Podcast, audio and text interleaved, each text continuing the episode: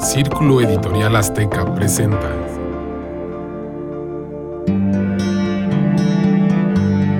Círculo de Historias.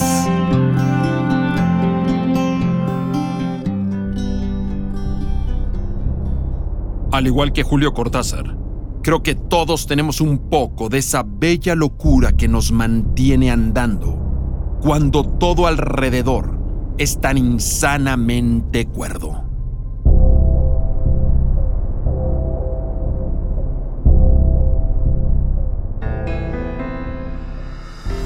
Hola, soy Antonio Rosique. Gracias por estar ahí. Gracias por entrar con nosotros al enigmático círculo de letras. De un círculo aún más grande, Círculo Editorial Azteca. Porque hoy viajaremos al mundo sorprendente y sugerente de Julio Cortázar, uno de los grandes escritores latinoamericanos de la historia. Y lo haremos guiados por Eduardo Antonio Parra, Premio Internacional de Cuento Juan Rulfo en el 2000 por Nadie los vio salir, otorgado por Radio Francia Internacional, además de memorables novelas como Nostalgia de la Sombra y Juárez, El Rostro de Piedra, además de ser profesor de panorámica del cuento latinoamericano en Literaria, Centro Mexicano de Escritores.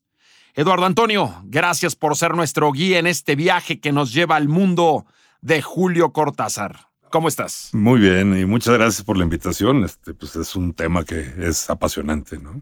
Eduardo Antonio, ¿qué significa para ti la presencia de Julio Cortázar? ¿De qué tamaño es para ti personalmente la figura de Cortázar? Yo creo que es uno de los escritores más grandes, y no, no lo digo porque fuera de los más altos, no, sino, pero es uno de los que más ha influenciado, ha influido en la nueva narrativa latinoamericana a partir de él.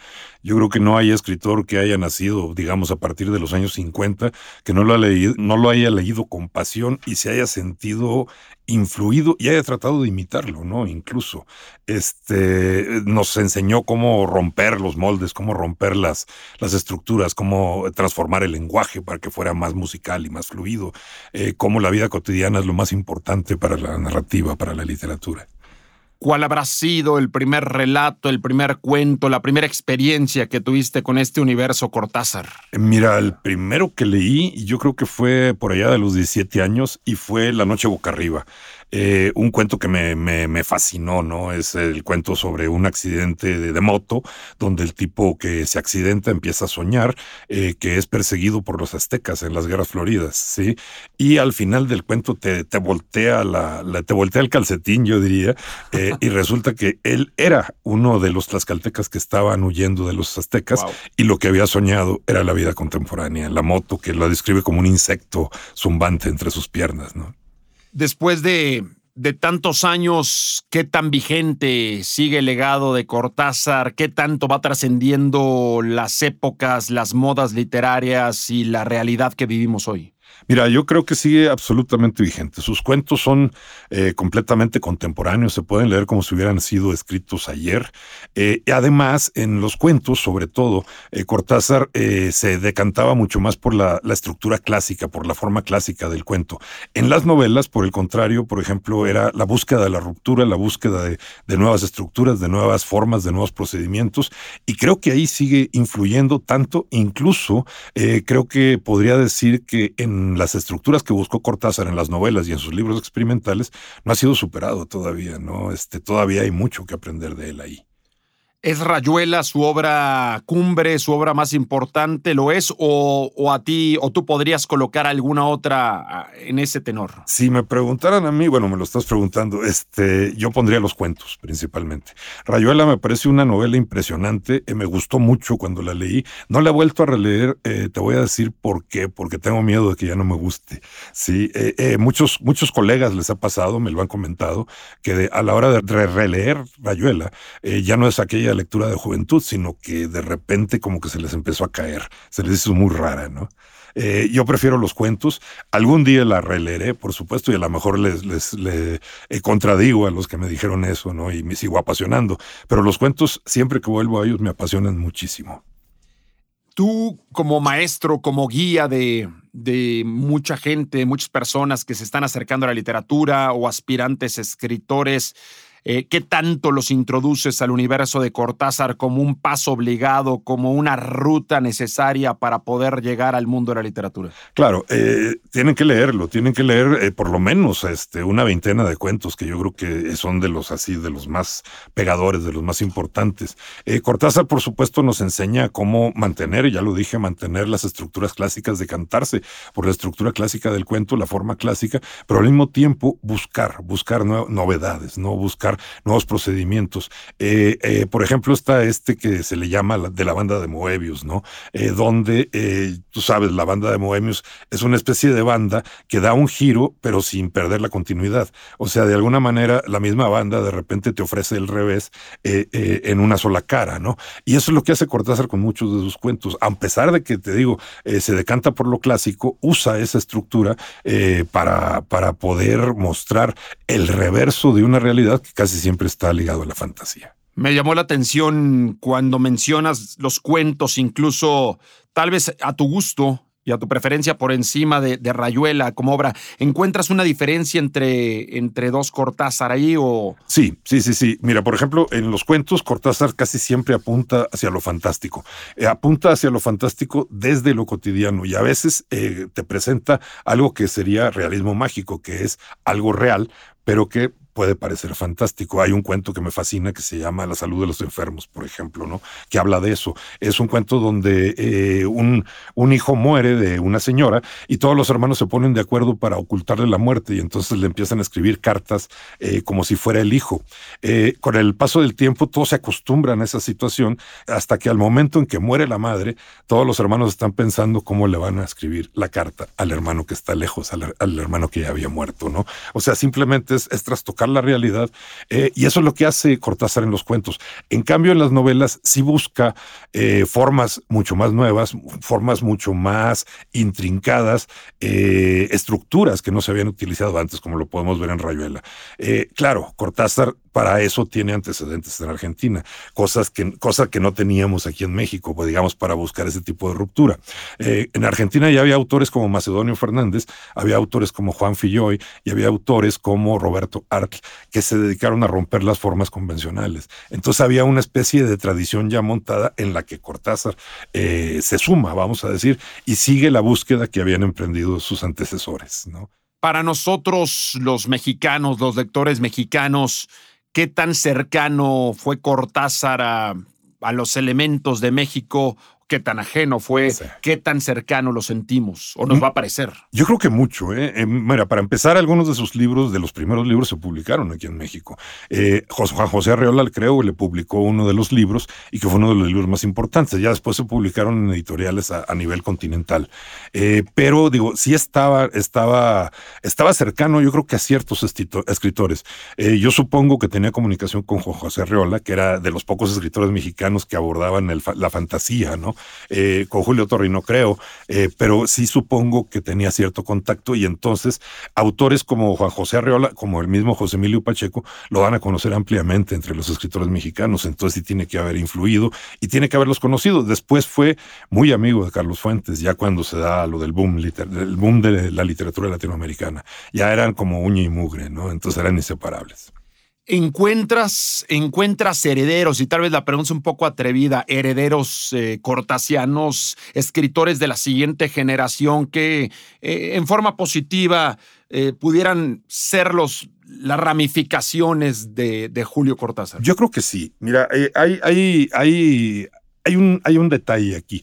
Cortázar era, era tan socorrido en todos los talleres literarios, cuando empezaban los talleres literarios en México, que algunos críticos decían que había provocado demasiado daño entre los nuevos escritores mexicanos, porque todos querían ser cortázaritas, ¿no? Y pues no le salía, Cortázar nomás hay uno. Eh, creo que se tardó eh, a lo mejor una generación o dos eh, en ser asimilado plenamente. Yo creo que en, en, en, la época en que Cortázar estaba en auge, hubo autores que sí lo asimilaron y lo, lo asimilaron asimilaron sus procedimientos y, digamos, los aplicaron a su propia temática. Pienso, por ejemplo, en Agustín Monreal, en alguno, en alguno que otro por el estilo. Y eh, de los autores que ya son ya más contemporáneos a, nosotros, o sea, que están en pleno auge, yo pensaría en Alberto Chimal, por ejemplo, que Alberto Chimal lo ha asimilado muy bien y también lo ha aplicado a sus propias temáticas. Pensaría en Beff también como otro de los autores. Y hay muchos por ahí que de repente sí sacan un cuento cortesariano y luego siguen en lo suyo, y lo asimilan bien. Y esa es la idea, hay que asimilarlo, no copiarlo, ¿no? O sea, este, y cuando lo copiaban era cuando decían que hacía bastante daño. ¿A qué edad, Eduardo Antonio, recomiendas que alguien se atreva a entrar al universo de Julio Cortázar? Yo creo que a los cuentos uno puede entrarle desde la adolescencia, desde incluso desde la pubertad, ¿no? Algunos, de los cuentos. Eh, pienso, por ejemplo, no sé, en los cuentos así más, más, más atractivos, más fantásticos, ¿no? Este, en Circe, por ejemplo, en, eh, en la misma, en La Noche Boca Arriba, eh, en Axolotl, ¿no? Donde un tipo que está viendo en un, en un acuario un ajolote, de repente termina siendo el ajolote él. O sea, hay transfiguraciones, hay cosas que llaman muchísimo la atención. Eh, creo que a los jóvenes los atraería muchísimo. Yo creo que ya deberían empezarlo desde ahorita. Estás escuchando a Eduardo Antonio Parra, Premio Internacional de Cuento Juan Rulfo en el 2000 por Nadie los vio salir y hoy nuestro guía, sí, nuestro guía en Círculo de Letras de Círculo Editorial Azteca.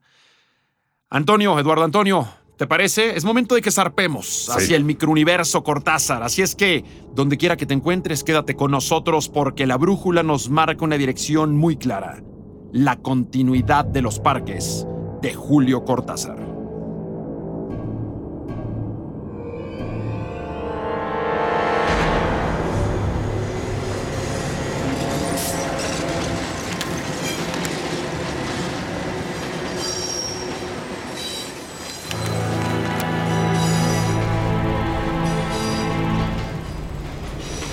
Había empezado a leer la novela unos días antes.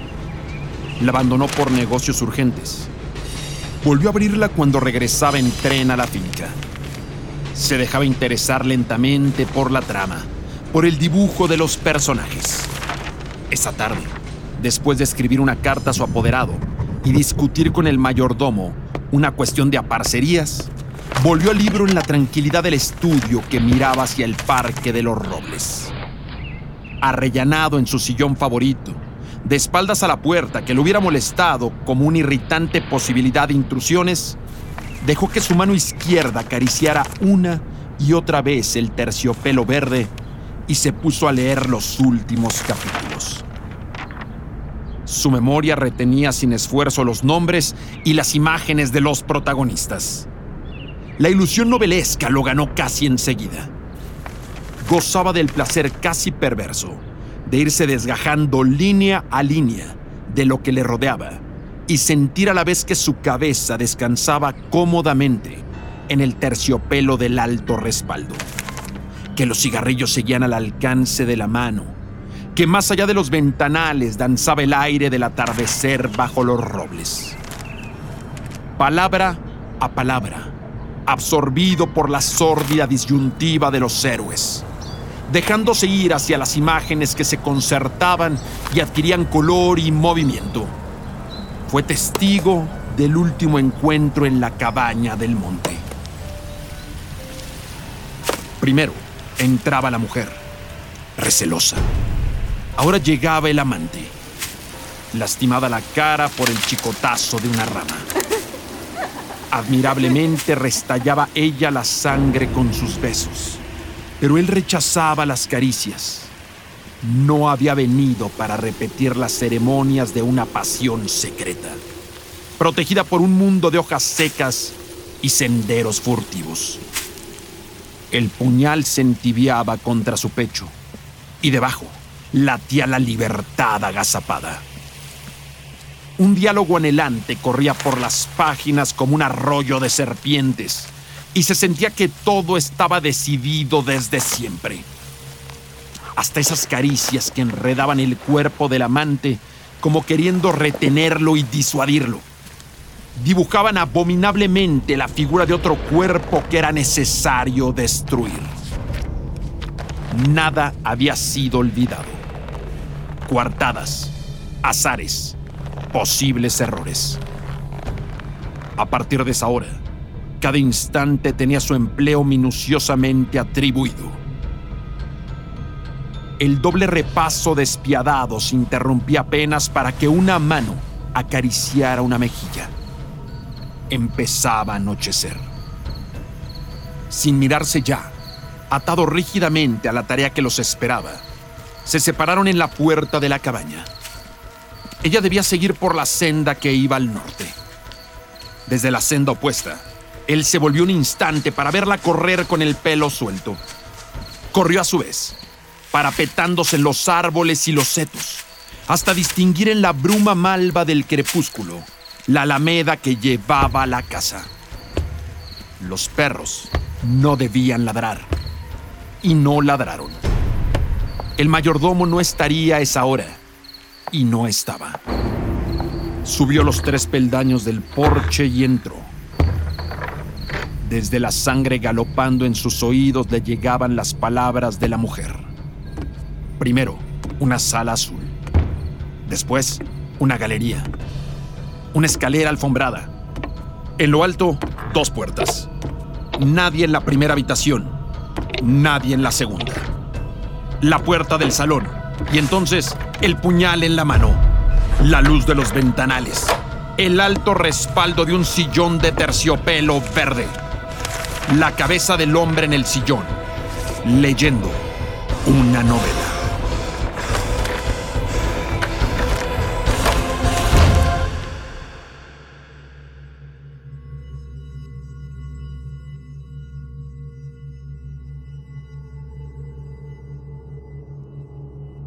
Acabas de escuchar el relato La continuidad de los parques de Julio Cortázar. Y estamos viajando a través del universo Cortázar, guiados por Eduardo Antonio Parra, notable escritor mexicano y además un hombre que conoce de arriba abajo la literatura latinoamericana y que nos ha sumergido, nos ha llevado de la mano por este, por este submundo, por este microcosmos que fue capaz de crear Julio Cortázar a lo largo de su tiempo como escritor. ¿Qué emociones te despierta este relato, Eduardo Antonio, la continuidad de los parques, yéndonos de lo más básico y después nos irás llevando por las profundidades ya del análisis literario, pero en cuanto a emociones, en cuanto a lo más primigenio de la literatura, ¿qué te despierta este relato? Mira, lo, primero, y lo recuerdo perfectamente de la primera vez que lo leí, fue un entusiasmo impresionante, ¿no? O sea, una sorpresa eh, que, que, me dejó pasmado. Eh, y luego después empecé a reflexionarlo y también me provocó bastante inquietud, eh, porque ese cuento precisamente, eh, vamos a decir, Cortázar lo lleva al extremo, pero es, es una descripción, por ejemplo, del ejercicio de la lectura, cuando te metes de lleno en la lectura.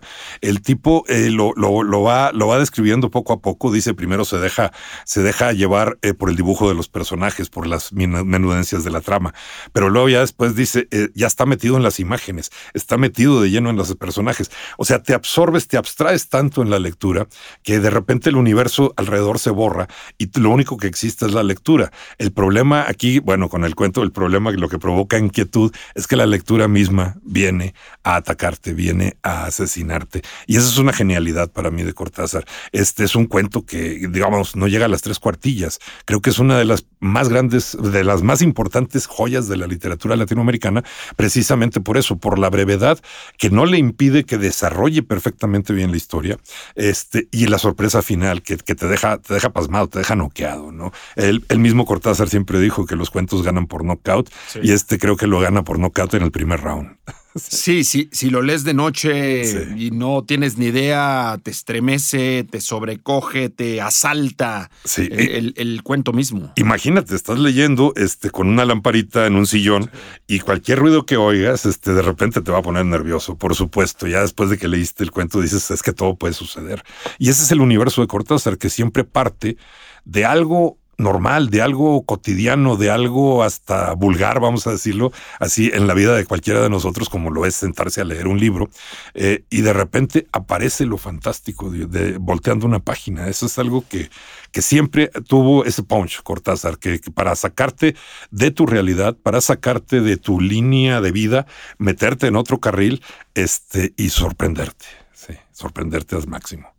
En esa época, en la época en la que Cortázar estaba en auge, em, había, había otros escritores que intentaran este tipo de, aventuras literarias, de rompimientos, de sorpresa. Mm, bueno, sí, vamos a decir Borges, Borges que influyó tanto, tanto a Cortázar, pero Borges tenía otro procedimiento. Borges de inmediato, eh, en sus cuentos fantásticos más logrados, de inmediato te, te, te, establecía una, una, situación intelectual. En el caso de Cortázar, no, en el caso de Cortázar pensemos en Casa Tomada, ¿no? Eh, Casa Tomada son dos hermanos que viven solos y de repente empieza algo a suceder en la casa y se les empieza a reducir cada vez más el espacio, ¿no? Este, eh, clausuran las partes de atrás y de repente, nomás lo único que sabemos los lectores es que se preguntan, ¿qué pasó? No, dice, ya tomaron el comedor. Y entonces cierran el comedor y se van reduciendo hasta, hasta una habitación hasta que ya eh, eh, esa toma, digamos, está al lado de la habitación y deciden abandonar la casa y la dejan. Nunca sabemos qué fue lo que, lo que tomó la casa. Por supuesto, es un cuento que se ha, se ha interpretado de muchas maneras. Se hablaba de la dictadura argentina, se hablaba de un montón de cosas, pero creo que Cortázar no estaba pensando en la dictadura, estaba pensando en una cuestión fantástica, simplemente. Cuando algo te saca de tu casa sin que sepas qué es, simplemente ya no puedes estar ahí. Borges es distinto. Los mismos textos, por ejemplo, fantásticos de Carlos Fuentes son muy distintos, siempre están pegados a los mitos prehispánicos de México. Eh, los, otros, los otros escritores escribían textos fantásticos, pero no con la regularidad y no con el tino de Julio Cortázar. Yo creo que Cortázar veía lo fantástico en su vida cotidiana, él también, y por eso escribía tanto así. Sí, o sea, yo creo que se imaginaba o al menos creía que las cosas estaban ocurriendo, ¿no? García Márquez decía que siempre hay que creer en lo que estás escribiendo, aunque sea lo más, lo más eh, jalado de los pelos, porque si no, el lector no lo vas a convencer. Y Cortázar los convence a todos los lectores. Es la continuidad de los parques, podríamos decir que un, un, intento en el que Cortázar trata de dejarnos una muestra de lo que debería ser una, la literatura en, en función de que el lector es devorado por el libro, el lector eh, termina siendo incorporado por la misma historia, por el relato. No sé, ¿podemos llegar a decir eso? Yo creo que sí, yo creo que sí, es, es, es como llevar eh, esos temores que de repente tenemos los lectores al estar leyendo textos inquietantes, llevarlos al extremo. En el texto de la continuidad de los parques, Cortázar los lleva al extremo que el mismo texto te mata. O sea, uno de los personajes de los, del texto que estás leyendo sale para matarte. Y lo hace con una naturalidad impresionante. Ya si habían hecho este tipo de cosas, por ejemplo, lo había hecho un amuno en niebla, cuando el personaje va a reclamarle al autor ciertas cosas, etcétera, etcétera. Pero aquí no, aquí no, aquí no te, no, no te, ¿cómo te diré? no hay una ruptura. Todo fluye como, como aceite, ¿no? Todo, todo naturalito. Eh, y es también gracias a la estructura esta que hablábamos de la banda de Moebius. Eh, de repente estás viendo la realidad por un lado, sigues, sigues recorriendo la banda y aparece el otro lado de la realidad, la fantasía, lo macabro, lo oscuro, etcétera. Cortázar, ¿a dónde te llevó a ti? Eh, yo creo que me llevó a, querer escribir más, ¿no? Sobre todo. Eh, yo tenía esta, esta, este referente que mencioné hace rato, que decían es que ha hecho mucho daño a los talleres literarios. Entonces decía, no voy a dejar, no voy a dejar que me haga ese daño, no voy a tratar de imitarlo, pero voy a tratar de, asimilar sus procedimientos, eh, su manera de ver el mundo. Y creo que algunos, algunos cuentos sí los escribí bajo la, influencia de Cortázar, aunque tal vez ningún crítico se haya dado cuenta, ¿no? Porque es un proceso interno. Pero sí siento que Cortázar está en algunos de los cuentos que yo he escrito. Cortázar, si tuviéramos que equipararlo a figuras históricas de otras artes, ya fuera de la literatura, ¿de quién podríamos estar hablando, Eduardo Antonio? Si habláramos a lo mejor de algún pintor, de algún escultor, de alguna figura que a ti te guste de, del arte en la historia de la humanidad, ¿de qué tamaño podría ser justo en cuanto a comparación? Mira, yo creo que podría ser, eh, se me ocurre, por ejemplo, Toledo, el, el, pintor, ¿no? Este, además, eh, tenían esa, esa coincidencia con las bestias, con los animales que les encantaba, ¿no? Eh, Toledo Tamayo también, yo creo que podría ser de ese tamaño. Y, por ejemplo, pensando en escultores, no sé por qué se me ocurre así de repente Henry Moore. Sí, este, creo que, creo que está en ese nivel, ¿no? O sea, como que vienen a romper con lo anterior, a presentar caminos nuevos, pero de alguna manera siguen amarrados a cierta tradición. Sí, eso es lo que a mí me interesa. Sí, te regresan. Sí, claro. O sea, e, e, ese amarre a la tradición hace que su, su rompimiento no sea tan brusco, ¿no? O sea, como que pasas por él cómodamente y empiezas a asimilarlo de una manera más cómoda. Eduardo Antonio Parra, notable escritor mexicano, gracias por acudir al llamado de Círculo de Letras de Círculo Editorial Azteca. Muchos libros, muchas aventuras literarias para ti, que sigas que sigas adentro de este fascinante laberinto que supone la literatura y en donde sigas descubriendo cosas inimaginables. Gracias. No, muchísimas gracias, fue todo un placer. Y así, guiados por Eduardo Antonio Parra, escritor mexicano y viajando por el universo de Julio Cortázar, es como hoy concluimos nuestra aventura por el círculo de letras de Círculo Editorial Azteca. Pero este círculo seguirá girando, porque mientras existan hombres sobre la faz de la tierra, habrá literatura. Porque como escribió Cortázar, Probablemente, de todos nuestros sentimientos, el único que no es verdaderamente nuestro es la esperanza. La esperanza le pertenece a la vida. Es la vida misma, defendiéndose. Soy Antonio Rosique. Hasta muy pronto. Círculo Editorial Azteca presentó